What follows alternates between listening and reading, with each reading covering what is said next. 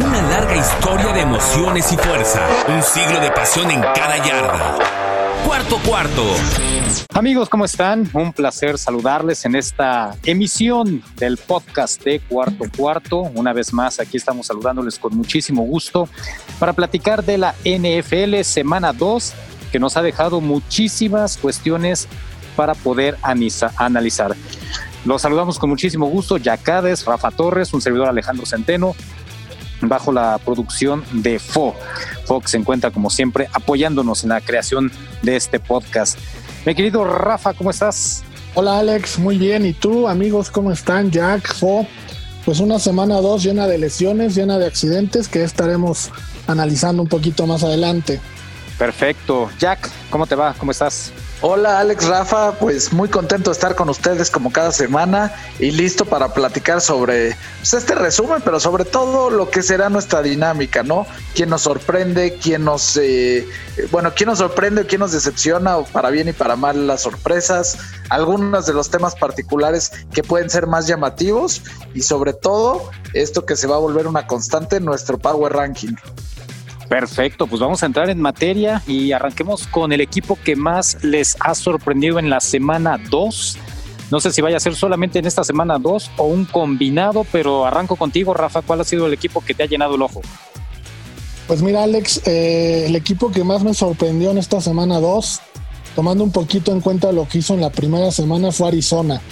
Le ganaron 30-15 a Washington, más allá de ganarle a Washington, lo que está haciendo Kyler Murray me parece extraordinario. El plan de juego y cómo está llevando a cabo Cliff Kingsbury, todo lo que está haciendo con él me parece buenísimo. Veo que va mejorando como head coach y Kyler Murray va mejorando mucho como coreback. Murray hizo 286 yardas para un pase de anotación y lo interesante es que tuvo dos touchdowns por tierra, uno de 14 yardas y otro de 21 yardas. DeAndre Hopkins recibió 8 pases para 68 yardas y un touchdown. Y es impresionante un equipo que el año pasado terminó con récord de 5 ganados, 10 perdidos y un empatado. Y hace dos que apenas pudo ganar un partido. Lo mucho que ha venido mejorando, lo mucho que se le ve como un equipo con aspiraciones incluso ya de, playoffs.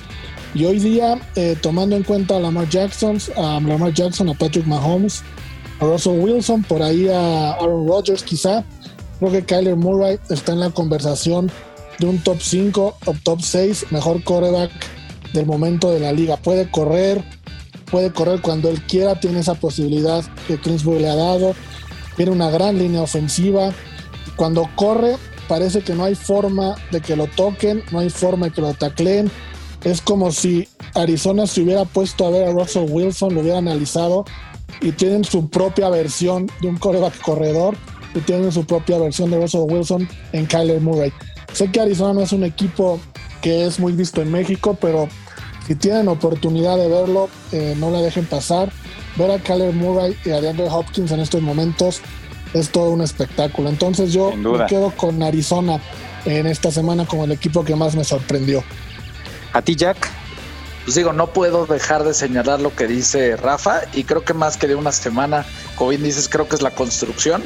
A mí Arizona me llamó muchísimo la atención la semana pasada en contra de San Francisco. Creo que ratificó el tema contra Washington con un rival quizás más a modo para mi gusto, aunque le dio toda la lata y le sacó el partido en la semana 1 a Filadelfia, eh, hablando de Washington en particular. Pero a mí quien más me impresionó, Alex Rafa, es sin lugar a dudas el equipo de eh, Las Vegas. Los Raiders de Las Vegas, poco a poco me voy acostumbrando a tratarlo de mantener y no decir su sede anterior, pero vaya, jugar en lunes por la noche, estrenando estadio que creo que eso obra a favor, ¿no? Pero no con un estadio lleno como el que te esperarías eh, probablemente, sino todo lo contrario. Jugar contra Drew Brees en un partido de prime time y después de irte 10-0 abajo, ser capaz de regresar, provocar una intercepción, en el momento más importante del partido, tomar, o bueno, no más importante, por un momento clave, tomar la decisión de mandar a tu pateador a hacer el field goal más largo de su carrera o el que equivale al que ha sido el más largo de su carrera, mostró en muchos niveles un, un juego increíble, la capacidad de tener abierto a Darren Waller de manera consistente me pareció sensacional. Creo que Carr se muestra cada vez más cómodo con eh, la manera de jugar que, o, lo que pretende imprimirle el Chucky al equipo de, de Las Vegas.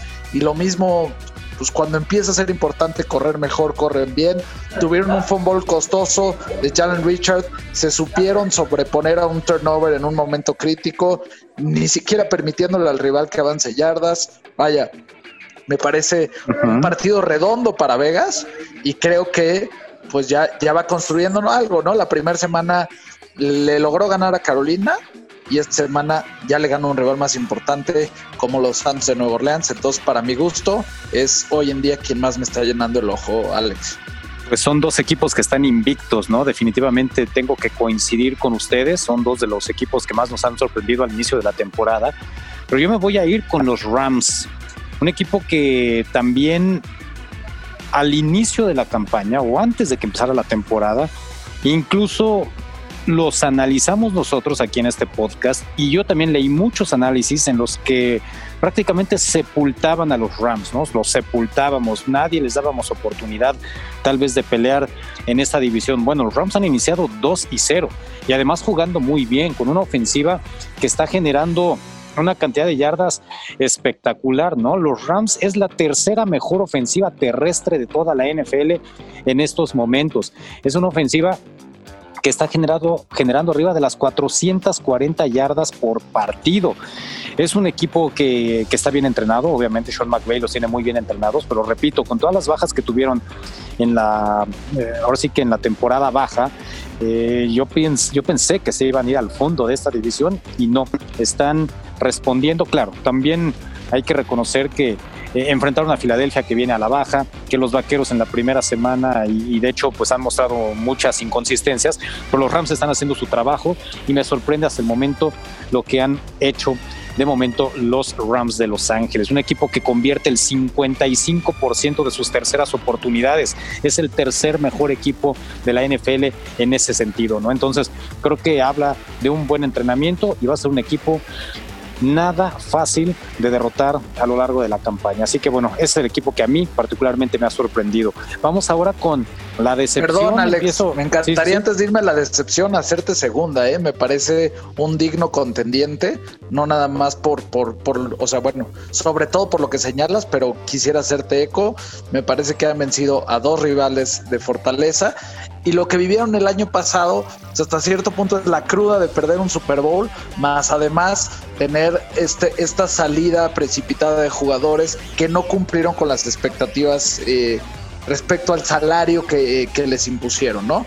Hicieron cambios importantes. Sean McVay cambió absolutamente todo del lado defensivo, mucho del lado defensivo. Ofensivamente también determinó cambios sustanciales y hasta ahora le está saliendo este, sumamente positivo. Yo creo que los Rams son un rival, eh, que, un contendiente importante para, para, la conferencia nacional y coincido contigo, eh. creo que es, es uno de los equipos más destacados al momento. Perfecto, pues vámonos ahora con la decepción. A ti, Rafa, ¿qué es el, ¿cuál es el equipo que más te ha decepcionado en esta semana 2 o en las primeras dos semanas? Mira, el equipo que más me decepcionó en la semana 2 y tomando en cuenta el equipo que más impactó a Jack, que fueron los Raiders, a mí el que más decepcionó fue contra el que juegan los Raiders, que fue el de Nueva Orleans.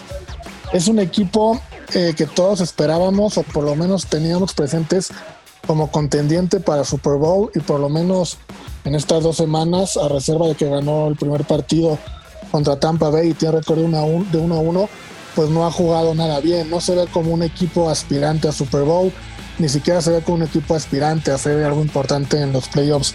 Si bien eh, sabemos que Michael Thomas no jugó este partido porque salió lesionado en el partido contra Tampa en la semana 1, habría que mencionar que salió lesionado por una muy mala decisión de Sean Payton, que lo metió a jugar cuando el partido estaba ganado. En esa serie ofensiva Nueva Orleans pudo haber tomado cuatro, hincarse cuatro veces y darle el balón a Tampa faltando escasos 10 segundos.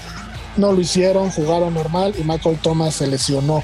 Esa lesión de Michael Thomas va a afectar, o por lo menos ya está afectando la temporada entera, pues Drew Brees el 45% de sus pases se los lanza a Michael Thomas. Entonces perdió no solo a su mejor hombre, sino parece al único hombre que tenían. Ahora Drew Brees se le vio incómodo, se le vio molesto, eh, nada más lanzaba a Alvin Kamara y Alvin Kamara pues es un corredor que no puede cumplir las funciones de Michael Thomas. Varias veces estuvo abierto Emmanuel Sanders y Drew Brees no le mandó el balón, no, no ni lo volteaba a ver. Insisto, Drew Brees se ve incómodo. Me preocupa mucho un promedio que desde, desde el 2009 eh, Brett Favre consiguió 4.4 yardas de promedio en los primeros dos juegos. Es el más bajo desde 2009. Brees casi lo empata con 4.82 en lo que va de estos dos partidos. Hablando exclusivamente del partido, tuvieron 10 castigos en primera y 10 oportunidades. Un equipo que no está bien entrenado estas dos semanas, les está costando mucho. Drew Brees no es nada en contra de él, es un Hall of Famer y seguramente lo será cuando se retire, pero se le ve con poca velocidad. A la defensiva no pudieron detener el ataque terrestre de los Raiders. Entonces me han decepcionado muchísimo. Eh, han logrado apenas 341 yardas en ataque por juego, es la ofensiva número 21, cuando el año pasado lograron 373, eran la ofensiva número 9. Drew apenas ha logrado completar el 64% de sus pases, es el promedio más bajo desde el 2002 en toda su carrera. Y tomemos en cuenta que las últimas dos temporadas son de 74% y de 73%, han sido sus dos mejores. Entonces, el declive que está teniendo es impresionante, por lo menos estas dos semanas. No es como que de 10 bajó a 8 y luego a 7, sino de 10 bajó a 4. Entonces, Nuevo Orleans es a lo mejor porque los tenía con las expectativas muy altas, el equipo que más me decepcionó en esta semana número 2. La verdad es que me sorprendes porque de hecho la semana en la semana 1 lo habíamos puesto en nuestro Power Ranking prácticamente todos eh, entre los primeros cinco lugares. Entonces, sí, el que te decepcione de a tal magnitud a esas alturas, la verdad es que particularmente a mí sí me sorprende. Jack, ¿a ti qué equipo te ha decepcionado más? Digo, no quiero, no quiero dejar de compartir eh, tu opinión, Alex. O sea, igual te secundo en lo que le dices a Rafa, sobre todo porque en la primera semana se vio bien creo que lo que quedó o, lo que fue patente en esta derrota es que Michael Thomas tiene un peso muy importante y que por eso los receptores número uno de ese calibre tienen un valor fundamental para el equipo, para el coreback, etcétera. Eh, creo que lo que sí es digno de mencionar y señalar respecto a lo que dijo Rafa y que es muy importante es que hasta el momento es el equipo más indisciplinado cuando no tuvo una cantidad de cambios tan importantes respecto al año previo, ¿no? Que esa era una de las cosas que analizábamos en los espacios antes de la temporada que serían fundamentales. Entonces, para mí más que la decepción, lo que me sorprende de los Santos ha sido esta capacidad de castigos o esta, esta producción de castigos cuando es uno de los equipos que más jugadores tiene eh, repitiendo posición o repitiendo respecto al año pasado. Eh, después de haber dicho eso, te diría que quien, eh, que quien a mí me tiene más decepcionado y tiene que ver ya con la evolución de dos semanas es el equipo de los vikingos de Minnesota. Los señalo porque creo que ha sido desastroso su arranque. Se vieron muy mal en contra de Green Bay en la semana 1, eh, totalmente a la defensiva perdidos y su ofensiva reaccionó una vez que estaba demasiado tarde y en esta ocasión, su semana 2 contra los Potros de Indianápolis, que venían de una derrota en contra de Jacksonville, pues resulta que le logran anotar 28 puntos a Minnesota y que ellos ofensivamente solo logran eh, conseguir 11 puntos. No se ve esta química o esta relación entre Kirk Cousins y Adam Thielen del pasado. A Dalvin Cook yo lo noto con falta de explosividad. La capacidad para generar huecos es nula. Y del otro lado, el haber dejado ir a tantos jugadores importantes eh, como Xavier Rhodes en el, en el perímetro, solo por señalar alguno, la salida de Everson Griffin, o sea, siento que le falta corazón y le falta experiencia a la defensiva y eso está teniendo un efecto nocivo. Eh, no había un equipo de Minnesota empezado 0-2 bajo la tutela de Mike Zimmer y desde el 2014 no han tenido un récord negativo, que fue la temporada en la que quedó 7-9. Entonces yo creo que es, es, un momento complicado, sobre todo considerando que dos rivales de la división, es decir, Green Bay y Chicago, ya arrancaron con dos victorias la temporada y para mí es una decepción importante lo que estos vikingos no nada más por, por, eh, por posición, sino por resultado han mostrado hasta el momento. Bueno, en eso coincido, coincido plenamente contigo, ¿no? Yo también iba a comentar de Minnesota, que es una de las grandes decepciones al momento en esas primeras dos semanas. Pero bueno, para no ser reiterativo, yo creo que Filadelfia también tiene que estar en esta conversación. Un equipo que para muchos estaba calificado como el mejor en el este de la conferencia nacional. Hubo análisis donde los colocaban por encima de los vaqueros de Dallas cuando eh, se hizo precisamente todo ese análisis previo a la campaña. Y la verdad es que Filadelfia está jugando mal, ¿no? Perder con Washington, como lo hicieron en la semana 1, dejando escapar una ventaja que tenían eh, en ese partido, y perder de la manera en que lo hicieron contra los Rams en casa, sin meter prácticamente las manos, la verdad es que sí, es muy, muy decepcionante por parte de las Águilas de Filadelfia. En el papel eran dos partidos que tenían que haber sido victorias para las Águilas y todo lo contrario. Han sido descalabros. Y ni qué decir de Carson Wentz, que la verdad eh, lleva ya cuatro intercepciones en apenas dos semanas de la temporada. Cuatro intercepciones. Es decir, creo que sí está pasando eh, un problema con Filadelfia por su coreback, ¿no? Eh, eh, Carson Wentz, muchos lo califican como un coreback élite. Bueno, la verdad es que es, muchos lo apodan como Carson Wentz, ¿no? O sea, cambiándole la E por una I en su apellido, eh, haciendo la simulación de la contracción de intercepción, ¿no? Entonces, creo que para mí, Filadelfia es una de las grandes decepciones al momento en lo que va en estas primeras dos semanas de la temporada. No sé si, si quieran comentar algo más o pasamos ya a lo siguiente. Yo nada más, Alex, eh, comentar lo de Nueva Orleans. Yo lo puse como decepción, no por lo que hizo en la semana 1 y en la 2. Estoy hablando exclusivamente de lo que hizo o no hizo esta semana. La semana 1 ganó, pero en esta semana, pues si tú veías en el papel un Nueva Orleans Raiders el lunes por la noche sin gente estrenando estadio, muchos tomaban a Nueva Orleans incluso con una línea de seis y medio, ¿no? Y que haya jugado así, como empezó el partido ganando 10-0 y luego todos los errores que vimos, por eso es que lo puse como decepción, por nada exclusivamente por la semana 2. De acuerdo, perfecto. Pues entonces ahí queda el tema de las decepciones al momento, después de la semana 2 o bien de las primeras dos semanas. Vamos ahora con temas que sucedieron en esta semana 2 que fueron muy interesantes. Que alguien me explique cómo Atlanta pudo dejar escapar esa victoria ante los Vaqueros de Dallas. ¿Cómo pudieron dejar escapar esa ventaja abrumadora que tenían al medio tiempo de 29 puntos a 10, que llegó a ser de 20-0 en el primer cuarto, cuando Dallas estaba cometiendo todos los errores? Mucha gente al medio tiempo le cambió de canal o de plano dejó de ver el partido. Y creo que muchos se sorprendieron si no lo terminaron de ver cuando vieron el marcador final. ¿De quién es culpa de lo que pasa en Atlanta y sobre todo esa patada corta, Jack, empiezo ahora contigo, ¿De quién es culpa de lo que le sucede a estos Falcons?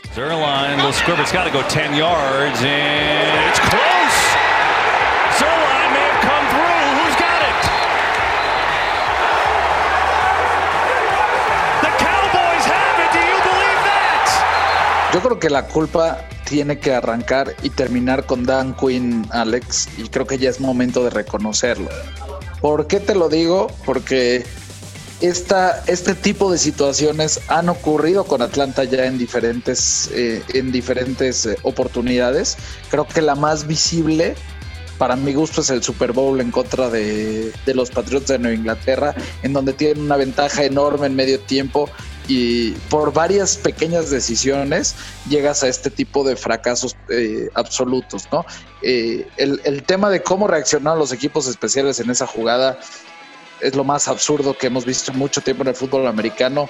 Por lo menos hablando de los vaqueros, me recordó mucho, eh, desde una óptica distinta, pero me recordó mucho aquella jugada de Leon Lett en un partido de acción de gracias en contra de los delfines de Miami.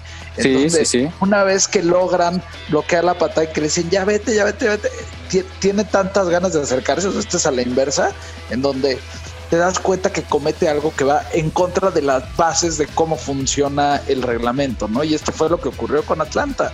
Para ellos, de alguna manera, sucedió una de dos cosas que todavía no nos podemos explicar de manera generalizada.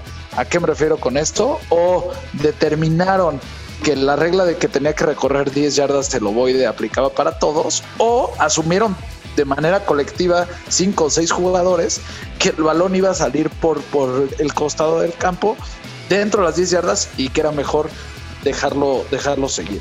Sin embargo, más allá de esa jugada, creo que hay varios momentos, como bien señalas, que creo que hay que, hay que, hay que ponerle un punto en específico. Y para mí empieza desde el momento en donde van ganando 20 a 0, los vaqueros anotan 7 puntos, ellos regresan rápidamente y anotan, tienen 26 a 7. Yo no me explico por qué mandas por una conversión de dos puntos en ese momento. Entiendo Entiendo que está yéndose para ir por tres touchdowns, pero la diferencia de 20 puntos es suficientemente atractiva pensando en cómo se puede desarrollar el partido y la muestra más clara es que terminaron perdiendo por un punto. Entonces creo que ahí hay una evidencia clara y esa es una decisión sí o sí del entrenador y, de, y del coordinador ofensivo y de cómo evalúan el partido. De el siguiente tema es, o perdón, el segundo punto ahí, Alex, es que en las series ofensivas del, último cuarto, hubieron varios momentos en donde decidieron enviar pases cuando lo que necesitaban era consumir el reloj. Además, tenías una defensiva de los vaqueros cansada y que sabes que no tiene muchos linebackers. Más allá de Jalen Smith, está mermada por la falta de Sean Lee, está mermada porque no existe Leighton Van Der Esch. Lo que necesita es seguir corriendo y consumir el reloj. Eso no lo hicieron. Y la última fue la falla de equipos especiales. Entonces, para no comerme más tiempo, yo te diría, empieza y termina con Dan Quinn, que a lo largo de estos años siempre ha responsabilizado a alguien más, pero creo que ya la tiene que pagar él.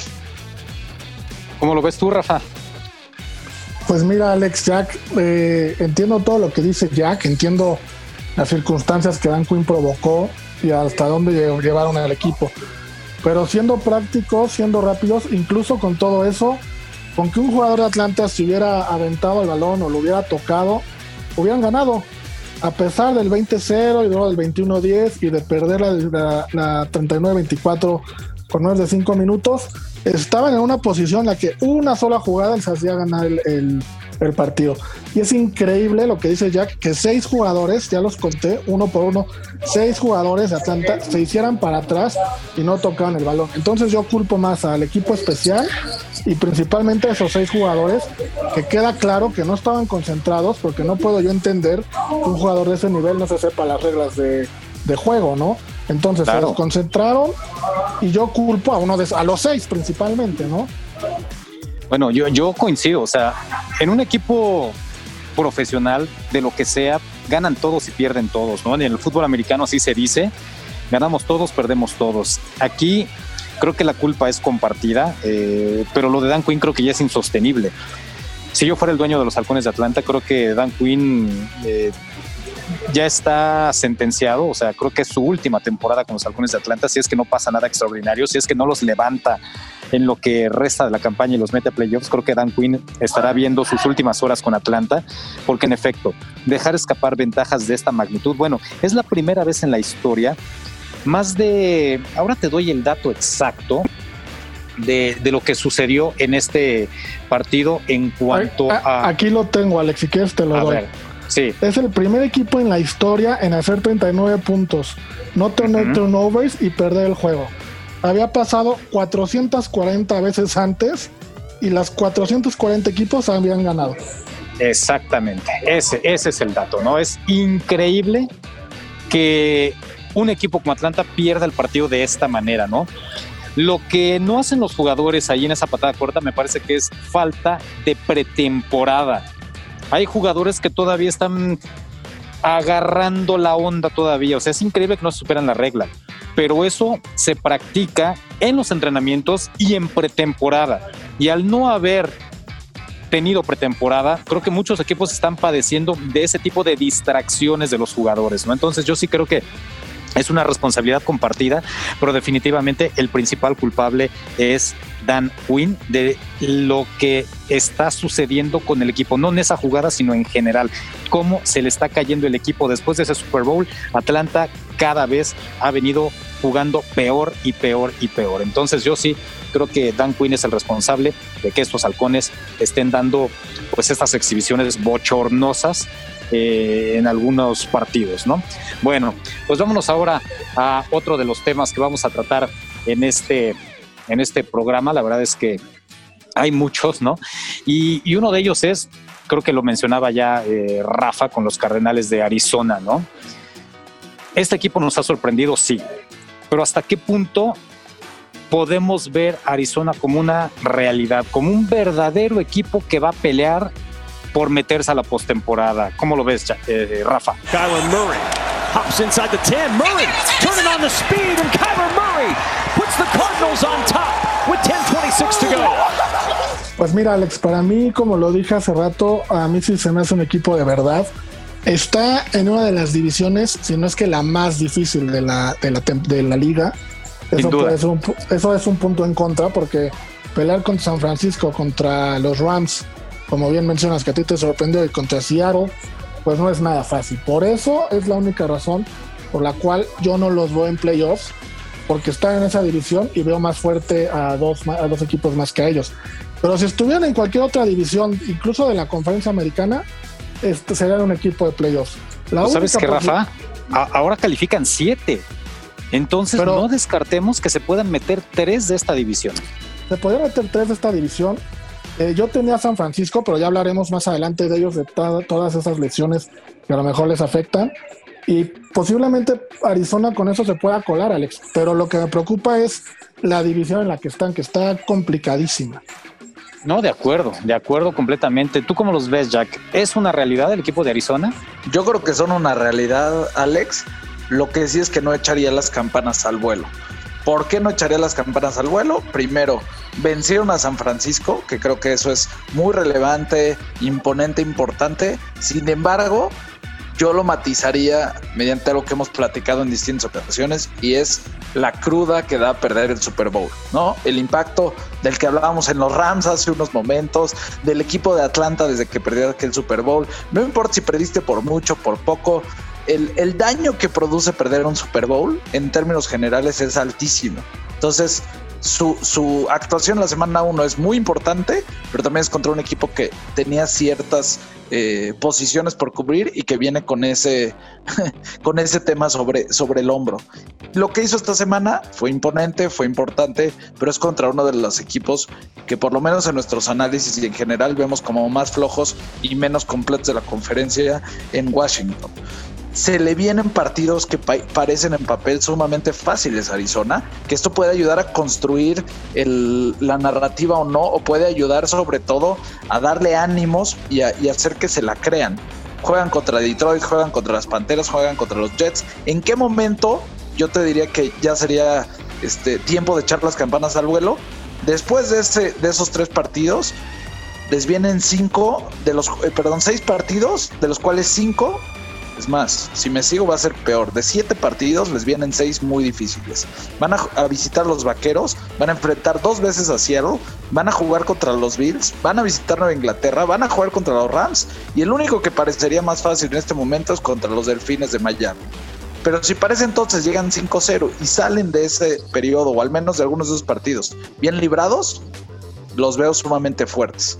Si no, creo que es el momento en donde va a poder haber una evaluación más meticulosa respecto a ellos, pero de qué es un equipo que debemos de contemplar, por lo menos para participar en la postemporada, no tengo la menor duda, Alex. Bueno, definitivamente, ¿no? Yo coincido con ambos, creo que son una realidad estos Cardenales. Es la ofensiva 7 de la NFL y es la defensa 7 de la NFL. Creo que están bien balanceados. Igual, ¿no?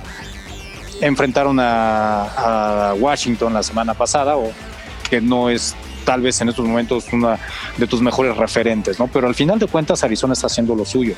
Y lo que está haciendo Kyler Murray es de todos mis respetos. La verdad, este jugador está haciendo espectacular. Creo que bien podría estar peleando al final de la temporada como jugador ofensivo del año o incluso meterse a la conversación de MVP, que bueno, en el MVP creo que, que tendría desventaja en estos momentos con Russell Wilson, incluso con Aaron Rodgers, pero, pero bueno, está ahí Kyler Murray haciendo las cosas bastante bien, ¿no? Entonces, creo que sí, es una realidad, este equipo está, se reforzó bastante bien y le está sacando jugo eh, a lo que se le está presentando, al menos en ese inicio de temporada, ¿no? Entonces, eh, pues pasemos al siguiente tema. Creo que los Cardenales van a dar mucho de qué hablar durante la temporada. No sé qué les pareció a ustedes la presentación de Justin Herbert con los cargadores de Los Ángeles.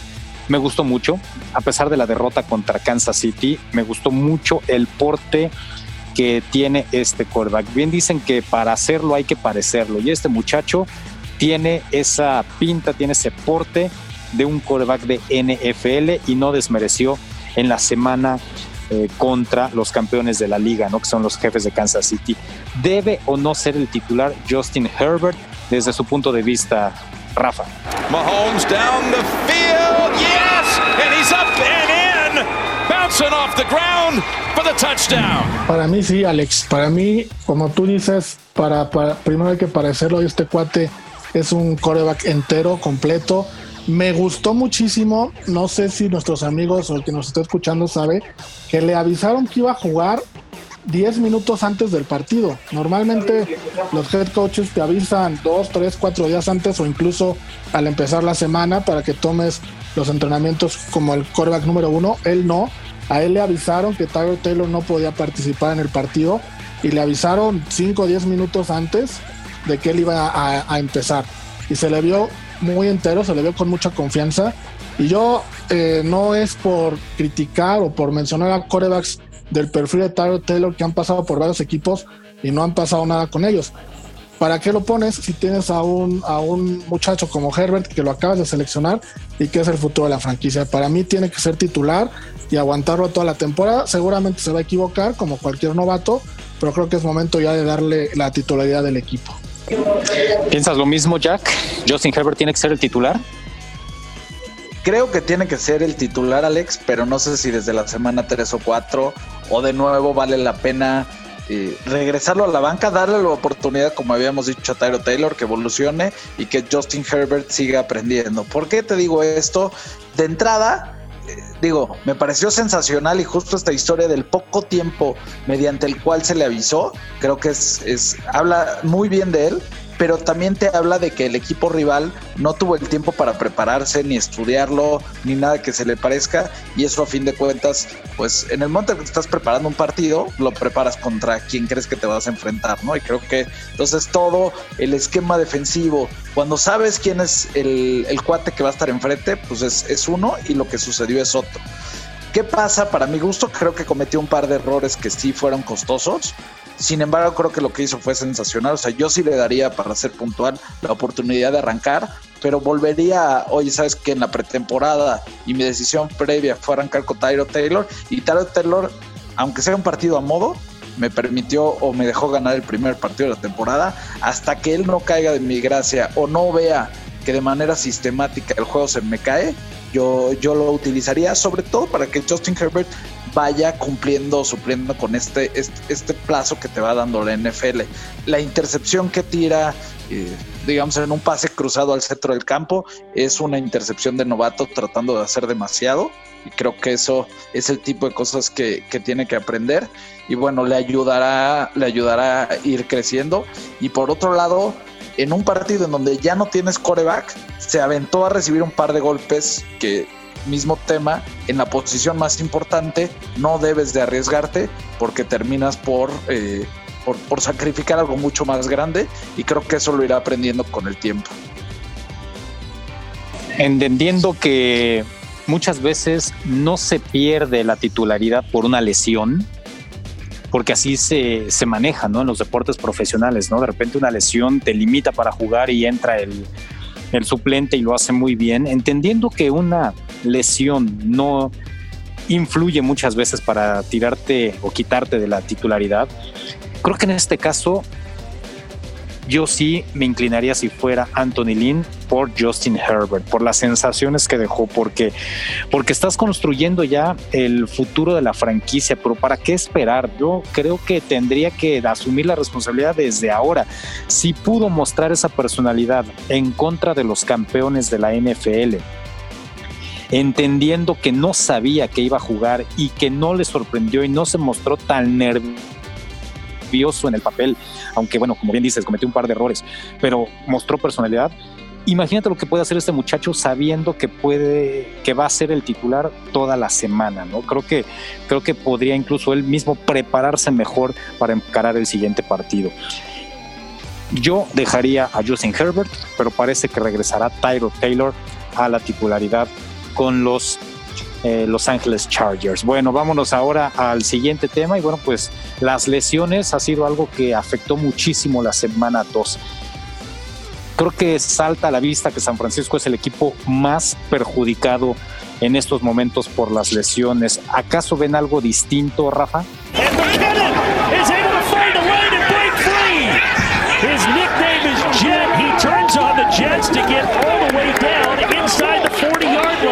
Sí, Alex, mira, como dices, San Francisco ya lo tocará Jack y creo que tú a detalle. Eh, pero un equipo que también ha sufrido con muchas lesiones fue Denver. Los Broncos de Denver han perdido a ocho jugadores titulares eh, en dos semanas. Empezaron con Von Miller a principio de temporada que en la última jugada de entrenamiento se lesionó para toda la temporada. Ahora perdieron al quarterback Drew Locke. Ya sabemos lo que había provocado, las expectativas que estaba provocado. No estará de dos a seis semanas. Perdieron a Cortland Sutton, que es su mejor receptor por toda la temporada. Perdieron a dos defensivos importantísimos, son de Monte Jones y de Marcus Walker. De Monte Jones fuera seis semanas, de Marcus Walker todavía ni siquiera han dicho cuándo regresa. Se lesionó Jay Bullet también, el cornerback que acababa de llegar. Y para acabarla de, terminar, Philip Lindsay, eh, el corredor que está con el Gordon también salió lesionado. Entonces son ocho lesionados eh, de un equipo que está en plena reconstrucción y creo que le va a doler mucho porque no tiene suplentes. Al momento que estamos grabando el podcast se anuncia que Blake Bortles está en pláticas para llegar a Denver, pues porque solo tenían dos quarterbacks, Drew Locke y Jeff Driscoll, que fue el que entró en el partido contra Pittsburgh. Entonces es un equipo que en plena reconstrucción se te caen ocho jugadores principalísimos, pues la reconstrucción va a quedar para mejor año, ¿no? Para mejor temporada. Por eso creo que Denver es de los equipos que más lo va a sufrir, porque San Francisco, eh, insisto, ya lo platicaremos, creo que tiene con qué seguir adelante, mientras que Denver de plano, pues ya no tiene a nadie, ¿no? Quién sabe, honestamente, como decían en la mañana en un programa, quién sabe quién va a jugar por parte de Denver. Pues sí, sí, sí, sí, es un problema mayúsculo para los Broncos. San Francisco es un equipo, Jack, que tenía pues las miras muy altas otra vez. Eh, era otro los, una vez más, favorito para llegar al Super Bowl. ¿Por qué no? ¿Podrá reponerse de todas las lesiones que está sufriendo? Yo creo que no, Alex. Y la realidad es que creo que no, porque es la mezcla de los dos factores eh, hemos señalado. Por un lado es esta cantidad de lesiones, tanto temporales como ya de, todo el año, más la falta de, práctica o la falta de, juego, sumado al problema de haber perdido un Super Bowl de manera dolorosa como lo hicieron el año pasado. Entonces, para mi gusto, San Francisco no se va a poder reponer este año. No digo que no vaya a tener un equipo competitivo. En una de esas, hasta logra eh, colarse a la postemporada. Lo veo complicado porque perdió ya un partido divisional en contra de Arizona en casa y eso poco a poco tendrá efectos, pero la realidad es que si empiezas a sumar que eh, ya no vas a tener a Nick Bosa, que para mi gusto es uno de los eh, baluartes de esa defensa, que dejó ir a DeForest Buckner en, en la temporada baja en Indianapolis. Entonces ya perdiste a dos de los jugadores más importantes ahí. De pronto tus dos corredores más significativos, Raheem Mostert y Devin Coleman, tienen lesiones medianas que por lo pronto te costaron trabajo en este partido y que pintan por lo menos para tenerte fuera una o dos semanas más. Y la alternativa es Jerick McKinnon, que es un cuate que no se ha podido mantener sano en toda su carrera. Jimmy Garoppolo, de por sí es un coreback que está sufriendo desde finales de la temporada pasada y ahora se perderá Todavía no se sabe cuántos partidos, por lo menos el de la semana 3 es muy dudoso que lo pueda jugar. Súmale que antes de arrancar el partido de la semana 2, Richard Sherman se va a perder por lo menos hasta la semana 5. Divo Samuel está fuera hasta la semana 4. Entonces, creo que se están empezando a acumular en tantas posiciones que será sumamente complicado para los 49 salir adelante, sobre todo considerando que Seattle arrancó 2-0, que Arizona arrancó 2-0 y que los Rams arrancaron 2-0, Alex. No, bueno, es que esa división de verdad está de locura. Bueno, pues sí, ya, ya lo han dicho, creo que queda claro, ¿no? Denver, San Francisco son de los equipos más afectados por lesión, pero yo les voy a decir que el equipo que siento que está más afectado por las lesiones es mi equipo de fantasy, porque perder a Saquon Barkley en la semana 2 Oigan, es que en serio, no inventen. O sea, tú haces tu fantasy pensando en que estos jugadores se van a durar toda la temporada y de repente vámonos, Christian McCaffrey, Saquon Barkley. Eh, no, no, son, son bajas muy sensibles. No, ya hablando en serio, creo que los gigantes con la pérdida de Saquon Barkley pues pierden al único jugador que, que sinceramente le daba algo de vida a este equipo, ¿no? Y en el caso de Carolina, eh, a pesar de, del 0-2 con el que han iniciado, es un equipo que no lo estaba haciendo tan mal.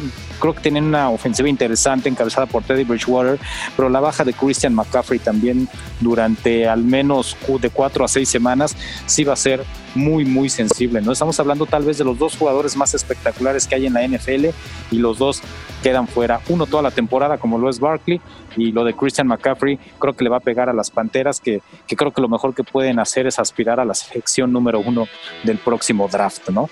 No sé si, si opinen lo contrario o nos vamos ya directamente al Power Ranking de la semana. Vámonos al Power Ranking. Vámonos al Power Ranking, de acuerdo. Pues arránquense, a ver, arranca eh, Jack. ¿Cuál es tu Power Ranking? Te voy a decir cuál es mi Power Ranking, Alex. Vamos a empezar, para mi gusto, con, con quien estuvo en primer lugar la semana pasada. Y eso es porque siguió ganando en momentos importantes y bajo condiciones complicadas. Me quedo con que Kansas City, hasta nuevo viso, sigue en primer lugar. Aunque el haberse ido hasta tiempo extra en un partido como el que se fue contra Chargers me preocupa un poco. En segundo lugar, pongo a Baltimore, se mantiene, tuvo un gran primer partido, un para mi gusto mejor segundo partido porque es contra un rival más fuerte, comparando a Houston con Cleveland y parecen haberse mantenido en el mismo nivel que tuvieron durante los últimos 10 partidos o 12 partidos de la temporada pasada. En tercer lugar, quien da un brinco importante para mí es el equipo de Seattle ya es, para mi gusto, el rival a considerar más importante de la conferencia nacional, o al menos con lo que le he visto a Russell Wilson y esa ofensiva se ponen ahí. Mi preocupación es que le permitieron muchísimas yardas a Atlanta en el primer partido, aunque llevaban una cómoda ventaja, pero el tiro con Nueva Inglaterra fue súper bueno lo que pudieron hacer ofensivamente, pero preocupante lo que les sucedió defensivamente y creo que un equipo como Kansas o Baltimore se los cobraría. En cuarto lugar pongo a los empacadores de Green Bay. Aaron Rodgers logra regresar de un partido que esto, esto ya parece eh, constante, ¿no? Detroit empieza ganándole un partido a, los empacadores. El año pasado, los dos encuentros de la temporada en ningún momento el partido los estuvo ganando Green Bay y terminó saliendo airoso. En esta ocasión no tuvo que llegar tan lejos, pero iban 14 a 3 y termina siendo lapidaria la victoria y, muy, y muy fuerte. Y yo me mantengo en el quinto lugar con los Titanes de Tennessee, que de nueva cuenta se enfrentan a un rival que parece poco competitivo como Jacksonville, pero ya le hizo un partido fuerte Indianapolis y por lo menos logran ganar. Goskowski se mantuvo y por segunda semana consecutiva da el field goal de la victoria. Hasta que no pierdan, yo los mantengo en el ranking dentro de las primeras posiciones. Bueno, pues perfecto. Ahí está el Power Ranking de Jack Hades. El tuyo, Rafa, ¿cómo va? Pues mira, Alex, yo coincido con Jack en los cuatro primeros: Kansas City 1, Baltimore 2, Seattle 3. Al paso que va Russell Wilson, pues va a ser MVP. 4 Green Bay, eh, increíblemente pues están jugando mejor que la temporada pasada, por lo menos así empezaron. On Will Harris, as Aaron Jones. Aaron Jones,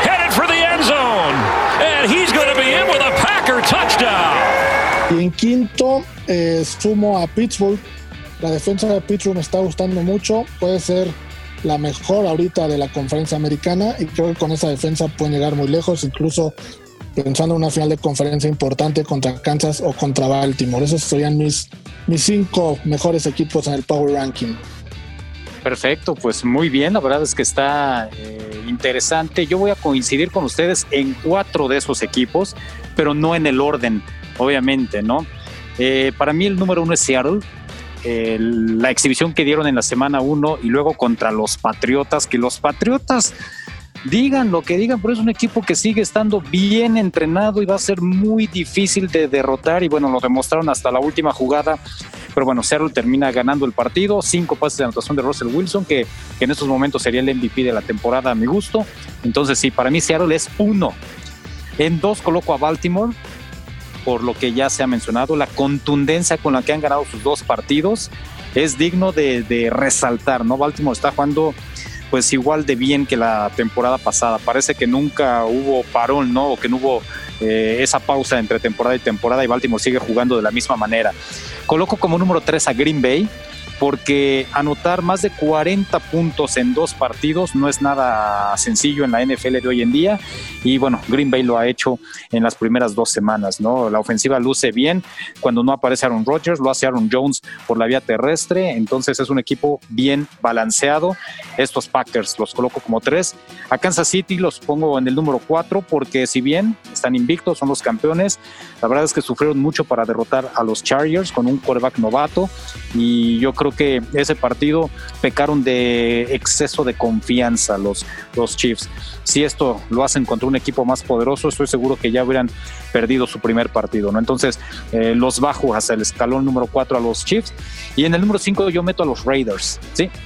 haberle ganado de la manera en que lo hicieron a los Santos de Nueva Orleans, no cualquiera lo puede presumir en los años recientes. Y los Raiders lo hicieron, hicieron ver mal a Drew Brees y compañía. Entonces, los Raiders invictos con 2 y 0, los coloco en la quinta posición del Power Ranking. Así que, pues con esto estamos llegando al final de este podcast de cuarto cuarto. Jack, Rafa, muchas gracias como siempre. ¿Quieren comentar algo más antes de despedirnos? No, yo eh, todo muy bien, mi querido Alex. Al contrario, agradecer a Fo nada más que esté en los controles, que la gente no lo escucha, pero hace posible la realización de este podcast. Perfecto, Jack, muchísimas gracias. Gracias a ti, un abrazo a Rafa, otro fuerte a Fo y muchísimas gracias a todos por acompañarnos. No importa si es en la mañana, en la tarde o en la noche, ya saben, pueden construir este podcast con nosotros. Mándenos sus comentarios. Perfecto, pues ahí está esta emisión del podcast de Cuarto Cuarto. Nos escuchamos la próxima semana y recuerden también el fin de semana a través de W Deportes, el programa de radio de Cuarto Cuarto. Muchas gracias por su atención. Soy Alex Centeno. A nombre de todos, hasta la próxima. Ya tienes la información del fútbol americano. Ahora disfruta de una semana de adrenalina en los emparrillados de la NFL. Cuarto Cuarto